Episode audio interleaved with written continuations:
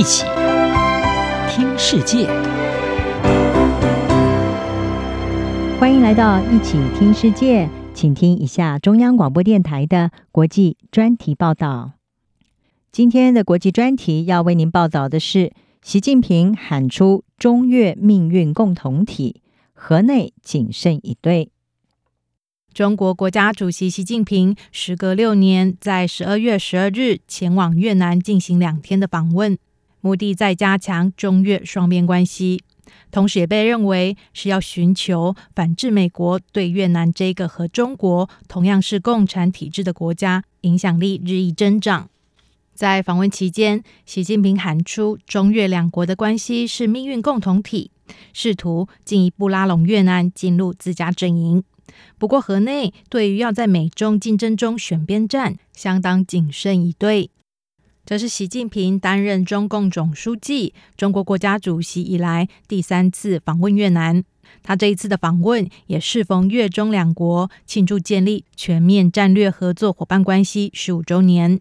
习近平在与越共总书记阮富仲展开双边会谈时表示，两国将推进彼此关系进一步升级。未来将一起建构中越命运共同体。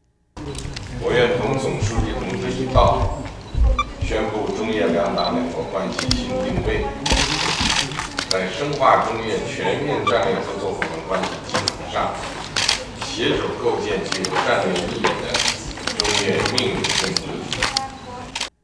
值得关注的是，命运共同体成为了本次习近平对越南访问的热门关键字。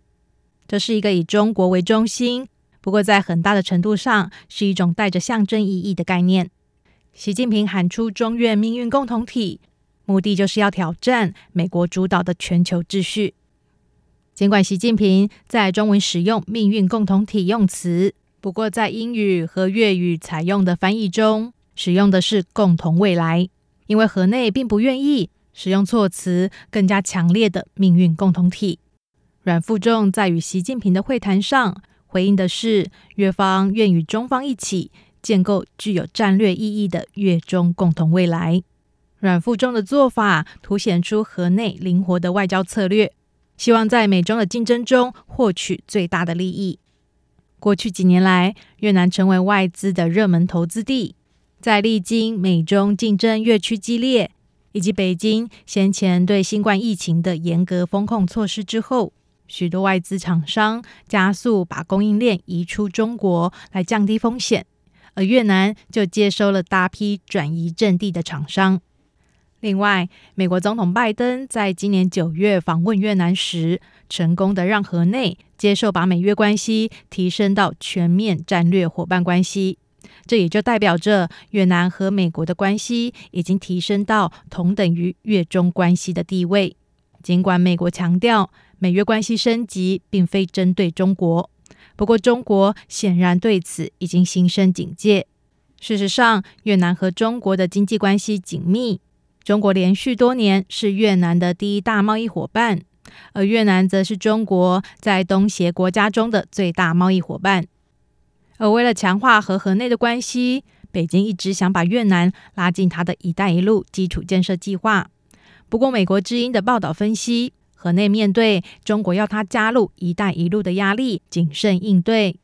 在习近平这一次的访问期间，中越虽然签署了三十六项合作协议文件，其中包括两国在过去签署的跨国经济带计划“两廊一圈”跟“一带一路”倡议对接。不过，专家认为这仅具象征意义。河内对于加入“一带一路”计划并不感兴趣。